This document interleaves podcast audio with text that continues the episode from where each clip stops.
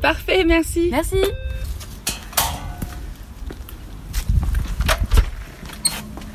Bonjour. Tiens, allez. Je suis très fière de voter et j'espère que toutes les femmes auront rempli leur devoir. Ressemblez à mes parents? Ah non, pas du tout. Aucune femme ne recourt de cœur à l'avortement. Il suffit d'écouter les femmes. Moulinex, libère la femme, libère la femme, libère la femme. Bah, qui on va fréquenter? Les grands-mères? Mamie dans les orties est un podcast qui recueille les récits de nos grands-mères.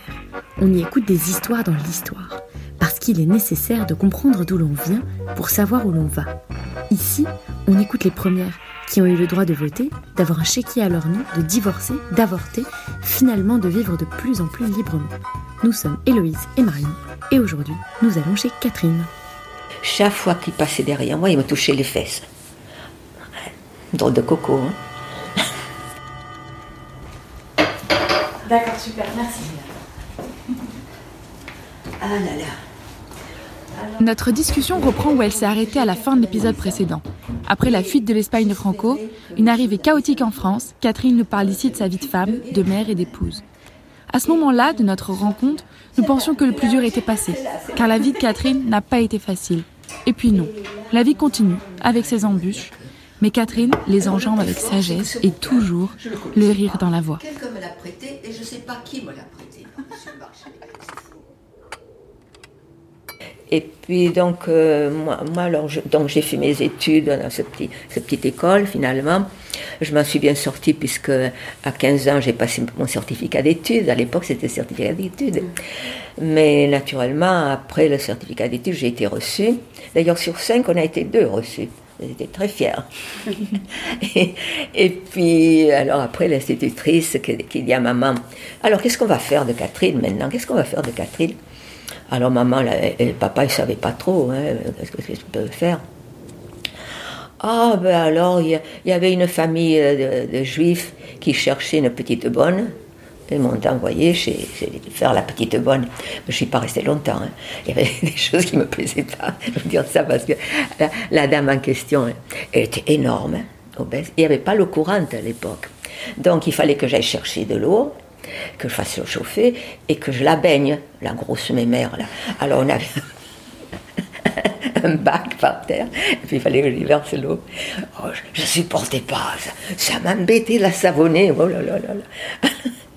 En plus, en plus, il y avait leur- leur- son petit-fils, un garçon qui devait avoir 18-19 ans. On m'avait collé dans un couloir, on m'avait mis un petit lit dans un couloir. Et comme par hasard, chaque fois quand j'allais me coucher, le, le gars en question, il passait, il voulait me voir, il voulait me voir en tenue légère, sans doute. Ça m'embêtait, ça m'embêtait. Un beau jour, j'ai pris mes clics et mes claques et je suis partie. Après, on m'a envoyé chez une couturière. Pff, C'était pas mon truc non plus, la couture. Euh, je sais pas pourquoi. J'avais toujours mes même inquiété moi, elle me donnait toujours du talc. Oh là, ça, c'était pas mon truc. Et puis un beau jour, il faut dire que maman avait un frère à Cuba. Son jeune frère avait été acheté par le, club de football de Barcelone. Il jouait très très bien au football. Il avait 18 ans. Donc le club de, de Cuba l'avait acheté. Et donc euh, on a commencé à, pouvoir lui écrire. Il nous a envoyé un peu d'argent. Alors ça m'amuse quand il nous a envoyé l'argent, je ne sais pas combien de dollars, entre deux, deux cartes de visite. Il mettait du scotch autour et il mettait les sous là-dedans. Ça ne devait pas être grand-chose, mais ça nous a quand même dépanné un petit peu. Ce qui fait que ça m'a permis d'aller au, au cours Pigier. Je ne sais pas, vous savez ce que c'est, ça n'existe plus le cours Pigier. Eh bien, pour apprendre la sténodactylo. Voilà. Alors, euh, donc, euh, j'avais 16 ans, hein. je travaillais dans la journée, et le soir, j'a- j'allais au cours euh, j'allais au à partir de 5 heures, 6, 6 heures, je crois. Je faisais les deux choses. Mais c'était dur, c'était dur, parce que je ne connaissais pas encore tellement bien la sténodactylo, et il fallait quand même travailler. Et quand, euh, quand le directeur, c'était deux directeurs, c'était une usine de chaussures, à Limoges, quand les, directeurs m'appelaient pour prendre le courrier, oh là là, j'en tremblais, j'en tremblais parce que j'avais du mal encore. Et heureusement, j'ai eu beaucoup de chance aussi parce qu'il y avait la, la secrétaire et le comptable dans la petite entreprise, j'étais au bureau bien sûr avec eux, avant de porter le courrier à la signature, ils me regardaient pour voir si, si j'avais fait des fautes. Alors je retapais, je refaisais, et elles m'ont beaucoup aidé. Ils m'ont beaucoup aidé. Et puis, euh, sauf qu'il y avait un des directeurs qui me plaisait pas beaucoup. Euh, ça, j'avais gardé mon beau souvenir. Chaque fois qu'il passait derrière moi, il me touchait les fesses. Drôle de coco, hein je vous dis ça. Parce que ça ça m'a pas beaucoup plu, cette façon de, faire. Et puis, je pouvais pas. Et puis, j'étais très. Comment je peux dire euh, ignorante de la vie, hein, finalement. Je connaissais pas. Je me demandais pourquoi il me touche les fesses, ce garin. Mais ça me gênait quand même, ça m'agaçait. Enfin, tout ça pour dire qu'au bout de trois ans, ils ont fermé l'usine, ils ont fait faillite. Et par la suite, j'ai appris qu'ils ne m'avaient pas déclaré. Alors pour la retraite, euh, que je ne touche pas grand-chose de retraite, euh, ils ne m'avaient pas déclaré. Je vous raconte ça parce qu'il y a aussi j'ai eu un épisode un peu difficile, c'est-à-dire que l'architecte de cette entreprise, euh, un ancien rugbyman, était très gentil avec moi, il me touchait les cheveux. Alors le gars en question, l'architecte, qui me dit Ah, Catherine, je vais vous apprendre à nager. Ah, j'ai dit Comment? Ah, ben vous venez à la maison, je vous verrai. Euh, Sur un tabouret. Alors moi qui étais très naïve, alors oui, oui, j'allais apprendre les mouvements sur un tabouret. Tu parles. Alors un jour, il me dit, venez en même temps, je suis en panne de secrétaire. Elle est partie, je ne sais pas ce qui s'est passé. Euh, J'ai du courrier à taper, si vous pouviez venir à la maison. Ben, Il y, a, il y a ma femme, et en réalité, il n'y avait personne. Quand je suis arrivée là, il s'est jeté sur moi, j'ai manqué de me faire violer. Ça, ça a été terrible. Ça, ça m'a beaucoup bouleversée. Ah, Alors, heureusement que je faisais, à l'époque, je faisais beaucoup de sport, du, basket, du basket, du vélo, et j'ai commencé, j'ai eu la chance qu'il n'ait pas fermé la porte. S'il avait fermé la porte à clé, parce que là, j'ai réussi à me sauver, je- et, la première personne que j'ai rencontrée de la rue, c'était, c'était un ami de papa. Je l'ai embrassé, il se demandait ce qui, ce qui m'arrivait, et il me dit, surtout n'en parle pas à ton père, parce qu'on ce serait, on aurait été expulsé aussitôt. Bien sûr, ma parole contre la parole d'un architecte, un type qui était connu dans, toute la région, euh, pas, ça n'aurait pas tenu. Donc on nous aurait expulsés. Et bon, j'ai rien dit, j'ai raconté à maman, mais bon. Ça a été un mauvais moment aussi, parce que quand on est jeune comme ça, qu'on ne connaît rien de la vie, et qu'un bonhomme se jette sur toi comme ça, j'ai eu très très peur. Vraiment, ça m'a marqué. Et toi, euh, tu dis je connaissais rien à la vie, mais qu'est-ce que qu'est-ce que tu savais? Qu'est-ce que tu t'es dit euh, que- je ne savais rien parce que le problème en Espagne, on était très prudents et on ne se mettait jamais nul l'un devant l'autre. hein, euh, et on ne parlait pas du tout des problèmes sexuels. Tu vois. Pour te dire que quand j'ai eu mes règles, à 16 ans, tard, c'est quand je travaillais chez la, euh, couturière. Et je me dis, comment, qu'est-ce qui m'arrive? Alors je lui raconte, j'ai du sang, qu'est-ce qui m'arrive? Pour mes premières règles Et c'est elle qui m'a expliqué un petit peu ce qui se passait. J'ai eu très peur parce que maman et papa ne nous, nous avaient rien dit. Et quand, quand on a parlé à ta maman de, de cette tentative de viol, est-ce qu'elle t'a expliqué du non, mais c'est-à-dire que euh, moi je ne savais pas ce qu'il me voulait cet homme. hein. Il, il m'avait bousculé, il m'avait serré, il voulait m'embrasser. Alors, euh, euh, mais maman, c'est un sale type, qu'est-ce que c'est que ça Mais elle m'a pas donné de détails non plus. Parce que j'ai trois fois j'ai manqué de me faire violer. J'étais assez jolie et alors sans doute aussi les hommes, j'étais attirée par une je- jeune fille comme ça naïve qui était jolie mais euh, alors en plus j'étais assez bien formée, j'étais formée assez tôt et alors euh, donc euh, j'étais attirante sans doute mais moi je m'en rendais pas compte. La deuxième, fois, c'est à Paris quand on est arrivé à Paris. quand je suis arrivée, parce que entre-temps, donc bon, euh, à un moment donné, ma soeur s'est retrouvée au, chômage. Et moi, c'était pas brillant. Je travaillais chez Monsieur Gros le, matin et l'après-midi, je travaillais dans une petite entre- un magasin, un magasin où on vendait des produits pour la porcelaine. Euh, un beau jour, on a décidé, on avait des amis qui habitaient Paris, qui étaient à Paris, et qui ins- insistaient pour qu'on vienne à Paris, parce que Limoges, c'était assez triste, il n'y avait pas de travail. Et un beau jour, euh, ma soeur, une amie et moi, on a décidé de venir à Paris. Et une chose qu'on ignorait, c'est qu'en tant que réfugié, en tant qu'étrangère, dès que tu arrives dans une ville, que tu partais d'une ville, il fallait le signaler que tu partais. Et quand tu arrivais dans une autre ville, tu allais au commissariat pour dire que tu étais, tu étais arrivé de tel endroit. hein.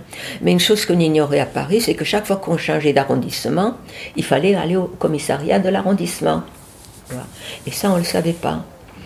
Et un beau jour, on va dans un, commissariat, commissariat du 6e, et toutes les trois, ils nous ont insultés, ils nous ont traités de tout. Ils s'amusaient comme ça. Alors, notre ami s'est mise à pleurer, ma soeur commençait à s'énerver. Ils nous ont traités de tout. Mais alors, même d'escargots. Une chose que je demandais pourquoi l'escargot. Parce que, soi-disant, les Espagnols, on avait toujours tendance à partir avec le baluchon sur l'épaule, à voyager, à partir d'un pays à l'autre. Alors, on était des escargots. Enfin, en tout cas, euh, le, le commissaire me dit Viens par ici, toi. Alors, moi, je le suis. Ma soeur qui me dit Où est-ce que vous voulez l'amener? Où est-ce que vous voulez? Elle me tenir par le Arrête Alors, il m'amène. Il y avait une pièce à côté. Et dès qu'il a fermé la porte, il s'est jeté sur moi. Ah, mon mari qui arrive. Bonjour. Bonjour. Ah non, c'est mon, c'est mon fils, voilà. Voilà. Enchanté. Marc Héloïse. Enchantée. Bon, Comme ça, ça, je vous le donne. dérange pas. hein. L'arrivée de son fils nous offre une respiration dont nous avions besoin. Ces expériences avec les hommes sont difficiles à écouter pour nous. Nous avons envie de hurler. Mais comment est-ce possible Mais tu n'as pas porté plainte Et puis, on se rappelle que nous sommes dans les années alors là, 50, évidemment, que Catherine est réfugiée euh, et sans défense. La vie des femmes n'est pas toujours facile, comme elle le dit si bien. Eh bien là, je sais pas. J'ai trouvé les mots qu'il fallait. Je ne sais pas comment j'ai fait. J'ai réussi à me dégager, à lui parler, à lui parler, j'ai parlé, j'ai parlé. Ça, il s'est calmé, il a ouvert la porte, il est revenu vers ses camarades et il dit Bon, on s'est assez amusé comme ça, ça suffit. Et il nous a accompagnés à l'endroit où nous habitions, rue Dauphine. Je ne sais pas si vous connaissez la rue Dauphine, quartier latin que j'aimais beaucoup ce quartier. On était dans un, euh, c'était la cour des miracles là, c'était un endroit où il y avait de tout- toutes sortes de, gens de tous les pays, c'était sympa. Ça n'existe plus maintenant à la place. J'y suis allée dernièrement avec une amie d'ici. Euh, et il y a à la place un hôtel 5 étoiles. Ça a changé parce qu'à l'époque, c'était vraiment très très bon marché. C'était des petites chambres sans aucun confort. Mais on n'avait pas tellement de moyens pour pouvoir se payer. Alors on était toutes les trois là. Et on en a fait, on a fait, je crois que tous les arrondissements de Paris. Parce que au bout d'un mois, ça, euh, je ne sais pas si vous le savez, au bout d'un mois, on est obligé de vous changer le tarif. C'est-à-dire que normalement, vous payez à la journée l'hôtel. À la journée, au bout d'un mois, on est oblig- obligé de vous mettre au mois. Et ça ne les arrange pas. Ils nous disaient, là, hop, il fallait chercher. Mais on a toujours raconté ça aussi. Euh, on aimait beaucoup danser à Limoges, mais c'était des balles de société. Maman nous accompagnait, les, mamans accompagnaient, puis on dansait. Et moi, j'aimais beaucoup danser, vraiment, ma soeur aussi. Mais à l'époque, c'était les tangos, les passos dobles, les valses, hein, vraiment. J'avais un très bon cavalier, d'ailleurs, un- garçon magnifique. Et donc, euh, arrivé à Paris, on pensait que c'était la même chose. Et on avait beaucoup entendu parler du bal, l'avenue Wagram. Alors, nous voilà partis là-bas. Et alors là, quand on arrive dans cette. On pensait que c'était un endroit chic, un endroit. Oh là là, les garçons qui nous faisaient comme ça pour venir nous inviter, on était habitués à ce qu'on vienne nous demander comme ça gentiment. Oh là là là là, qu'est-ce que c'est ce truc-là? Bon. Et là, on avait rencontré des garçons charmants. Alors, ils avaient compris qu'avec nous, il fallait parler politique, parce qu'on était en pleine toujours dans la politique, nous. Hein. On n'oubliait pas l'Espagne, on n'oubliait pas Franco. Et on était très engagés euh, chez les libertaires, chez les anarchistes. Et, donc, euh, ces garçons, très charmants, très bien. Et à l'époque, on cherchait un appartement pour faire venir nos parents de Limoges bien sûr. Mon père et ma mère qui me demandaient toujours, on voudrait bien venir vous retrouver quand même. Alors, et donc un jour, dans, euh, c'est comme au Moulin de la Galette, il y, a, il y, un des garçons là qui nous dit Ah, mais moi j'ai un appartement, mes parents vont partir en province, donc ça pourrait convenir à vos parents. Vous devriez venir le visiter. À une heure du matin, on va visiter l'appartement. Alors le problème, c'est qu'on était très complexés, les, les, de province par rapport à Paris. Alors euh, euh, moi, je dis, mais c'est pas possible, on peut pas aller à une heure du matin. Ah, c'était à la fin du, bal. Aller visiter un appartement à cette heure-ci, alors, monsieur, oh, écoute, tu vas pas faire la provinciale, on est à Paris ici, à n'importe quelle heure on peut aller visiter. Pars. Alors, on arrive là-bas, mais ils avaient tout manigancé, les gars en question. Alors, c'était un sixième étage, c'est assez haut. Et euh, elle prétendait qu'il y avait le père et la mère, ils n'étaient pas là, il n'y avait personne. Alors, on arrive, ils étaient quatre garçons, et nous, on était six. Ils avaient déjà tout prévu, ils avaient nos bouteilles de champagne, ils avaient... Alors, à l'époque, il n'y avait pas de revue pour nous. Hein mais il y avait des, revues de, de, comment on appelait ça, où on voyait des femmes et des garçons en tenue de sport, sportive, enfin, pour qu'ils étaient là, qui traînaient. Et, et, puis à l'époque, ça, quelquefois, on était quand même naïfs. Alors, euh, nous faut visiter, bien sûr. Et à l'époque, ma sœur, qui, qui, qui, souffrait de, rhumatisme, enfin, elle se faisait masser les jambes. Alors, il y en a un qui a prétendu qu'il était ma sœur. Alors, ma sœur, elle, elle, allait se faire faire. Une pièce à côté. Je dis, ah non, non, il n'en est pas question, il n'est pas question. Alors là, ils ont commencé à s'énerver, parce que s'énerver, au début, ça allait, gentil. Et puis, quand ils ont vu que, que c'était pas ce qu'ils s'imaginaient, ils ont commencé à nous insulter et ils parlaient argot. Nous, on ne comprenait pas l'argot, on ne savait pas de quoi ils nous. Ah là là Alors, euh, moi, je me suis fait bousculer. À l'époque, j'ai traîné, je me souviens, j'ai traîné un joli petit ensemble, je me suis retrouvée par terre. Oh là là Et on a eu beaucoup de chance parce que en arrivant, ils nous avaient fait des chaussées pour ne pas faire de bruit, bien sûr. Ils avaient pris nos, nos chaussées, ils les avaient mis au-dessus d'une armoire. Et heureusement qu'il y en a un, il a eu quand même pitié, je ne sais pas ce qui s'est passé chez ce garçon, il, a pris les chaussures, il a ouvert la porte, il nous les a balancées dans, l'escalier, et puis nous ont, il nous a fichus dehors. Mais on s'est retrouvés, je ne sais pas, il était 3h ou 4h du matin, je ne sais plus, dans un endroit qu'on ne connaissait pas, on ne savait pas où est-ce qu'on est là. Et... et... comment se sont passées justement tes premières rencontres avec des hommes, ou enfin hormis celle-là, hein, je veux dire. Mais les hommes, c'est quand j'ai connu mon mari, mm -hmm. ben, dans les réunions d'anarchistes, et c'est là que j'ai connu mon mari.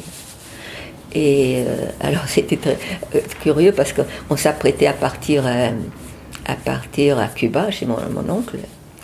Et mais pour à l'époque, pour aller à Cuba, il fallait d'abord passer par le Canada. Et on avait des amis au Canada. Et euh, bon, on, était en, on communiquait avec eux, on s'écrivait. Et puis, un jour, on, on je reçois le visa, on pouvait partir. Alors, j'arrive à une des réunions. Je suis contente, nous avons notre visa, on va pouvoir partir. Et mon mari dit oh, Tu vas vas pas faire ça. Moi, je ne savais pas qu'il qu qu était amoureux de moi, savais pas. Alors, c'est là que j'ai appris qu'il voulait se marier avec moi. Ah, ça, ça, a été comme ça, tout simplement. Moi, je moi, je l'aimais pas particulièrement, mais bon, lui, il m'aimait, puis on s'est trouvé, on s'est mariés, on, on, a vécu rue Dauphine. C'était en quelle année? En 59. Ben, il, va y, il va y avoir 60 ans. Mmh. Oui, 59. Voilà. Et au moment, donc, tu, tu as rencontré ton mari en 59, mmh. et vous vous êtes installés on s'est mariés, donc. Vous êtes mariés C'est ça. Mm -hmm. Et on s'est installé. Et bien, ma soeur s'est mariée le 1er août et nous le 26 septembre. Alors ma soeur s'est mariée aussi avec un jeune espagnol, un camarade. Et puis mon mari et moi, on était rue Dauphine. Donc c'est-à-dire que ma soeur était partie et, et, mon mari avait pris la place de ma soeur. Voilà. On y est resté un an, jusqu'à la naissance de Marc. Mon fils est né un an après. Et, et j'ai que lui. Non, non, j'ai pas voulu en avoir d'autres. Parce que moi, justement, j'ai beaucoup réfléchi. Ma soeur n'en a pas voulu non plus. À cause de. On voyait venir les, les difficultés, l'avenir. Parce qu'après, quand je me suis mariée, donc on est resté, euh, oui, un an, rue Dauphine. Et puis mon mari travaillait à l'époque, il, il, était employé à un syndicat FO, je ne sais pas si vous avez entendu parler, Force ouvrière, donc il avait un petit salaire. Et moi, dès que Marc est né, j'ai arrêté de travailler. J'ai voulu m'occuper de mon fils. Et là, par l'intermédiaire des faux et d'amis, on a pu avoir un logement à, à Sceaux. C'était pas mal. Bonjour. Oh, voilà Bonjour. mon mari. Voilà. Bonjour. Voilà, je raconte mon histoire. Ah bah, vous n'êtes pas sorti là. Sacrée Ah. histoire. Ouais. Le volume de sa voix n'a pas cessé de baisser alors qu'elle nous partage des moments difficiles et bruts en présence des deux hommes de sa vie qui sont dans la même pièce que nous. Finalement, nous lui demandons si nous pouvons nous installer dans sa chambre où la discussion peut continuer. Pour moi, c'était très très important d'élever nous-mêmes nos enfants. Et puis, avec un petit salaire, c'était difficile. Donc, euh, il aurait fallu que, si j'avais eu d'autres enfants, de- il fallait que j'aille travailler. Et donc, automatiquement, il fallait que je laisse les, en- la- les enfants à la crèche. Et ça, euh, je ne supportais pas, tu vois, je ne pouvais pas. T'as plus jamais travaillé après Marc? Euh, non, non, non. non. Enfin, je- quand on est venu ici, oui, quand on est venu ici, oh, j'ai travaillé tro- trois mois à la fac. Alors, c'est- C'est tout. Puis alors après, j'ai créé ma, ma propre entreprise, je peux dire. Ah oui, parce que je suis comme ça, moi, je fon- fonctionne sans argent, je fonce. Hein. Euh, j'ai ouvert une librairie, papeterie, ici, à la Quinière. C'était en 76. D'accord. Quatre ans, pendant quatre ans. Alors là, j'ai fait une petite liste de mes amis et je suis allée chez mes amis demander de l'argent. Voilà, tout simplement. Euh, bon, parce que mon mari ne voulait pas que je travaille. Il fallait que, que- il avait le, il a changé, mais à l'époque il avait vraiment la mentalité espagnole, la femme à la maison. Alors, euh, moi je suis bien d'accord, mais il arrive un moment, Marc, mon fils avait 16 ans, j'estimais que je pouvais quand même euh, m'éloigner un peu de la maison. Au moment où, où mon mari arrivait, la cuisine, tout était prêt, euh, donc il n'avait- il n'avait- je m'arrangeais toujours pour être à la maison avant, qu'il arrive. Et là, euh, beau jour quand même, j'avais envie de faire quelque chose. Parce que moi, mon objectif, c'est toujours de faire évoluer, évoluer les gens. Et je me disais, euh, une librairie, surtout que j'avais tr- très peu de bagages sur le plan intellectuel, euh, j'avais été à, l'école trois, ans, c'est tout. hein. Alors avec ça, hein, me lancer dans la librairie. Alors, moi, ce que je voulais faire, c'était un- une sorte de café littéraire. C'était ça qui m'intéressait. Je pensais aux gens de la fac, ils pourraient venir, euh, on pourrait discuter, organiser des, débats, c'était ça qui m'intéressait. Après, je me suis lancée dans le bio. Euh, à l'époque, c'était tout à fait le début. Et oui, alors j'ai un petit rayon bio, surtout le pain. Et alors, comme euh, les gens qui avaient pour le pas de porte, il fallait payer 3000 francs à l'époque, je ne les avais pas. Donc c'est ça que j'ai commencé à faire le tour des amis. J'avais mon petit cahier, un tel m'a prêté 100, 100 100 francs, l'autre 200, et je suis arrivée aux, aux 3000 qu'il me fallait. Voilà. 4 ans, 4 cambriolages. Là, pas de chance. hein. Ça a été terrible. Et surtout qu'après, à partir du deuxième cambriolage, on n'était plus assuré. Et donc, on ne pensait pas qu'on serait sans arrêt cambriolé comme ça. La nuit. Alors, à côté, il y avait, il y avait le kiné. Téléphoné le matin de bonne heure. Madame Caballero, vous avez eu encore de la visite cette nuit? Ah, pfiou, c'était dur. Ah, ça, a été, ça a été terrible. Ça a été quatre ans vraiment très difficiles. Jusqu'au moment on a été obligé de fermer, d'arrêter. Et je l'ai beaucoup regretté parce que, plus, ça crée une certaine ambiance dans le quartier. Et donc en 80, on a fermé. Après, nous sommes partis à Fontenay-aux-Roses. Alors, naturellement, on a fait mai 68, naturellement, avec des, des amis de là-bas, de Fontenay-aux-Roses. On allait au quartier latin. Euh, on n'a pas fait les barricades, hein, on n'était pas dans les barricades, mais c'était surtout les, discussions, les, les débats. Oh, c'était formidable, formidable. Là, je dois dire que je suis contente d'avoir connu ça, vraiment. J'étais dans toutes les manifs, maintenant je me calme un peu par la force des choses. Moi, je, voulais savoir comment tu as fait pour avoir un seul enfant. Ça n'a pas été évident parce que j'ai fait des fausses couches, des avortements. Et par la suite, je l'ai beaucoup regretté. Parce qu'une fois, eh ben, j'ai manqué mourir. hein. Parce que à l'époque, c'était interdit l'avortement. Et euh, une fois, donc, c'est, une, amie de maman euh, qui avait appris dans un camp de concentration comment faire. Alors, elle m'avait injecté euh, de l'eau savonneuse. Et je me suis retrouvée à l'hôpital. J'ai manqué mourir. Ça a été terrible. Et je me souviendrai toujours, j'étais consciente quand même, mais je ne pouvais pas parler, mais j'entendais une infirmière qui disait elle n'a pas voulu avoir un deuxième enfant, et puis maintenant elle va laisser un petit orphelin. J'entendais ça, je savais que j'allais mourir. hein. Eh bien, je m'en suis sortie quand même. Mais je- ça aurait pu être peut-être plus grave parce qu'il paraissait. Il y en avait qui se retrouvaient en prison. hein. C'était vraiment Tu en as fait plusieurs? Deux, très très rapprochés. Parce qu'à l'époque, on n'avait pas de protection, on n'avait pas la pilule, on n'avait rien. Donc, euh, et après, on- il y a quand même une doctoresse qui m'a mis, un- comment ils appelaient ça euh, Stérilé, voilà, stérilé. Oui. Et donc, avec ça, après, j'étais tranquille. Et euh, quand, quand tu décides d'avorter, tu décides d'avorter avec ton mari? Ah ben oui, bien sûr. Oui, il, il a, il a compris quand même. Si tu veux, après coup, c'est vrai que je l'ai regretté. hein. J'ai regretté parce que, après tout, bon, bon, ça serait peut-être sorti.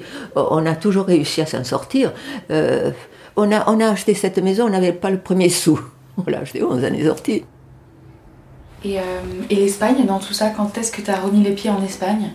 Ben, en Espagne, c'est quand, euh, donc quand je me suis mariée, que j'ai pris la nationalité française, mes parents euh, m'ont poussé parce qu'il y avait encore Franco hein, et on ne pouvait pas y aller normalement. Mais en tant que Française, mes parents m'ont- encouragée à y aller pour pouvoir encore revoir ma grand-mère maternelle, qui était déjà âgée. Alors moi, j'a- j'avais 30 ans. Quand on est arrivé, c'est quand on est arrivé à Barcelone, euh, à l'époque, euh, moi j'étais déjà en pantalon. J'avais un petit ensemble. Et à l'époque, ça se faisait beaucoup les jeunes gens. Quand ils voyaient une jolie fille, ils disaient ce qu'on appelle en espagnol des piropos, un mot gentil. Elle est jolie, elle a beaux yeux, ou un truc comme ça. Et ou même des fois des choses un peu plus. euh, des fesses ou des trucs comme ça. Et, et moi, j'entends en sortant de la, de la gare, il y en a un qui dit, ils étaient deux, ils disent, oh, mira esta, sale con su pijama. Celle-là, elle sort en pyjama. Oh, écoute, j'ai pas. Il n'avait jamais eu des, femmes en pantalon à l'époque. Donc, c'était en, ben, en 59, quand je me suis mariée. Eh bien, ça a été difficile parce que les gens avaient très peur. hein. Personne n'osait parler. Il y avait des polices partout, surtout beaucoup de police euh, euh, en civil. hein. Donc, euh, tu ne pouvais pas savoir que c'était un flic. hein. Et, moi, j'étais très révoltée, toujours très révoltée, naturellement. Par exemple, on allait au cinéma, sans arrêt, il y avait les actualités. À l'époque, c'était toujours les actualités en plus du film. Et on voyait Franco partout.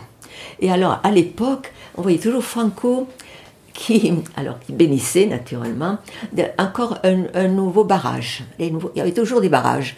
Et moi aussi, alors je me mettais à siffler. Mon Dieu. Alors mes, mes cousins, arrête, Effectivement, un jour, ben, je me suis fait arrêter. Un flic est arrivé.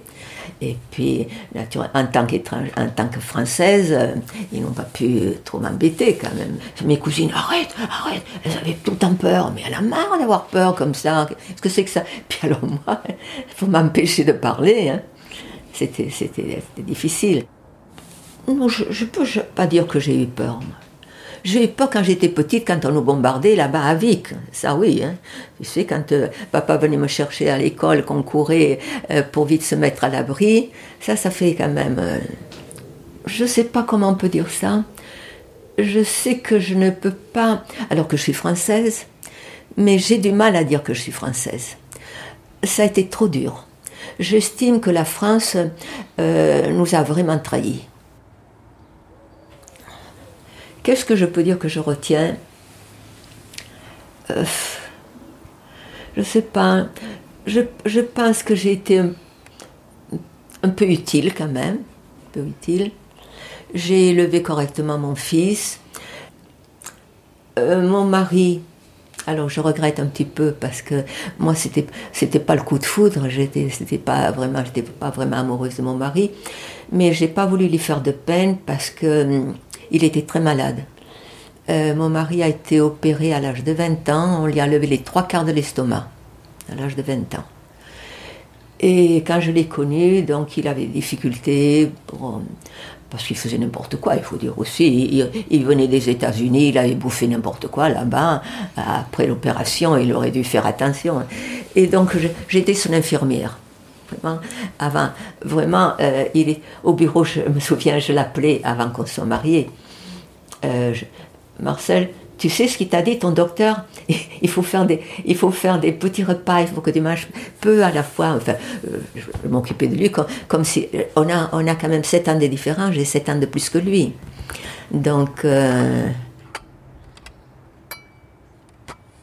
alors je regrette un petit peu de, de pas. J'aurais aimé connaître le grand amour, voilà. Euh, parce que finalement, euh, j'ai subi plus qu'autre chose, hein, c'est ça. Alors, quand on n'a pas un élan vers l'autre, je pense que c'est très important. Euh, l'amour, euh, l'amour, il y a aussi le côté physique. Et c'est important aussi, hein, il faut que, que tout fonctionne correctement. Et euh, moi, disons que je l'aimais bien en tant que copain, on peut dire copain, mais, hum, physiquement, c'était pas ça. Euh, moi, j'étais attirée plutôt par les grands blonds. Moi, j'étais plutôt brune, petite brunette, et, vraiment, ben, mon mari, ben, ça, ça a été plutôt que j'ai eu de l'affection et puis un peu pitié. Alors, je me suis occupée de lui. Et, et puis, et puis lui, il m'aimait vraiment. Alors, bon, je ne savais rien de rien. hein, et ça n'a pas été très facile quand même, hein, ça je dois dire. Et je ne sais, pas, je, je sais pas ce qu'on peut dire. Est-ce que c'est mieux parce qu'autrefois les, femmes c'était ça, hein, ma maman, son, son- son premier homme, ça a été son mari. Elle connaissait rien de rien non plus. Et ça dépend si on est vraiment attiré, ça se passe bien passe bien, à condition qu'il soit, soit correct aussi, le, le, le, le gar- le garçon, quoi, le mari. Est-ce que tu as déjà été amoureuse de quelqu'un d'autre? Est-ce que ça t'est arrivé? Oui, mais j'étais amoureuse? de mon cavalier. D'accord. Tu sais que je vous ai dit que j'aimais, beaucoup danser. C'est un garçon magnifique. hein. Et euh, comme il était d'une famille bourgeoise, il faisait des études de médecine. Et euh, je me disais, c'est pas possible, ce garçon n'est pas, fait, n'est pas pour moi. Pas pour moi. Alors je l'ai découragé parce que euh, à l'époque on, dansait mais d'une manière très correcte. hein. Et un jour, je me rappellerai toujours, je l'ai regretté pas par la suite. Il a voulu se rapprocher de la joue comme ça, danser joue contre joue. Il y en avait beaucoup qui dansaient joue contre joue comme ça. Ils s'embrassaient pas, hein, mais joue contre joue. Et il a voulu se rapprocher. Oh là là, je l'ai repoussé. Qu'est-ce que c'est que ça? Alors là, je sais pas ce que je l'ai, je me rappelle plus, mais que je l'ai repoussé. Et bien du coup, après, il venait plus m'inviter. Et ça m'a fait une peine. Il allait, toujours inviter une autre jeune fille. Et ah, alors que souvent, on, était un beau couple. Et souvent, on commençait les premiers. On, était toujours les premiers à commencer le bal. Et bon, après, quand il, il n'a pas dû comprendre. Et moi-même, c'est que j'étais hum, très fière, le respect, le respect, je sais pas, la manière dont, on avait été élevé. Je sais pas, je sais pas. En tout cas, je l'aimais ce garçon, ah oui. Et j'aurais bien souhaité me marier avec lui pour vous dire qu'une fois, quand je suis revenue à Limoges, euh,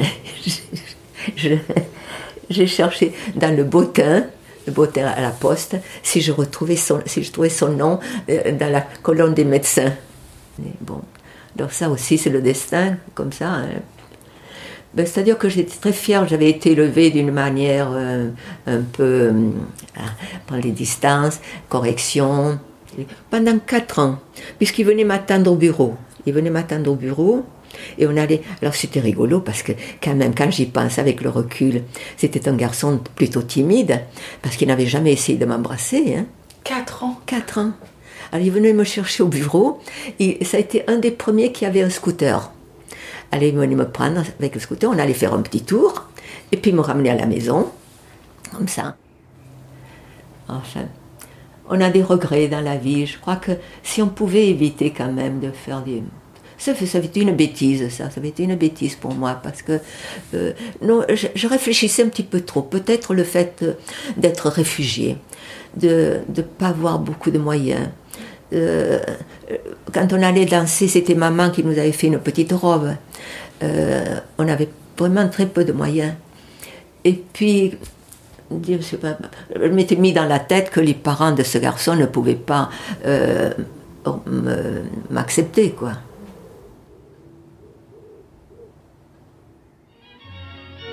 Écouter Catherine est une véritable leçon de vie. Elle a toujours rebondi contre vents et marées. Sa stratégie de vie Donner et toujours plus.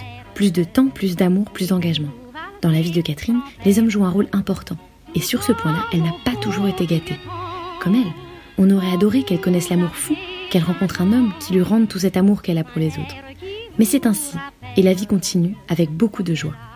Parce que je suis comme ça, moi, je fon- fonctionne sans argent, je fonce. Hein. Mamie dans les orties est un podcast réalisé par Marion Deboire et Héloïse Pierre.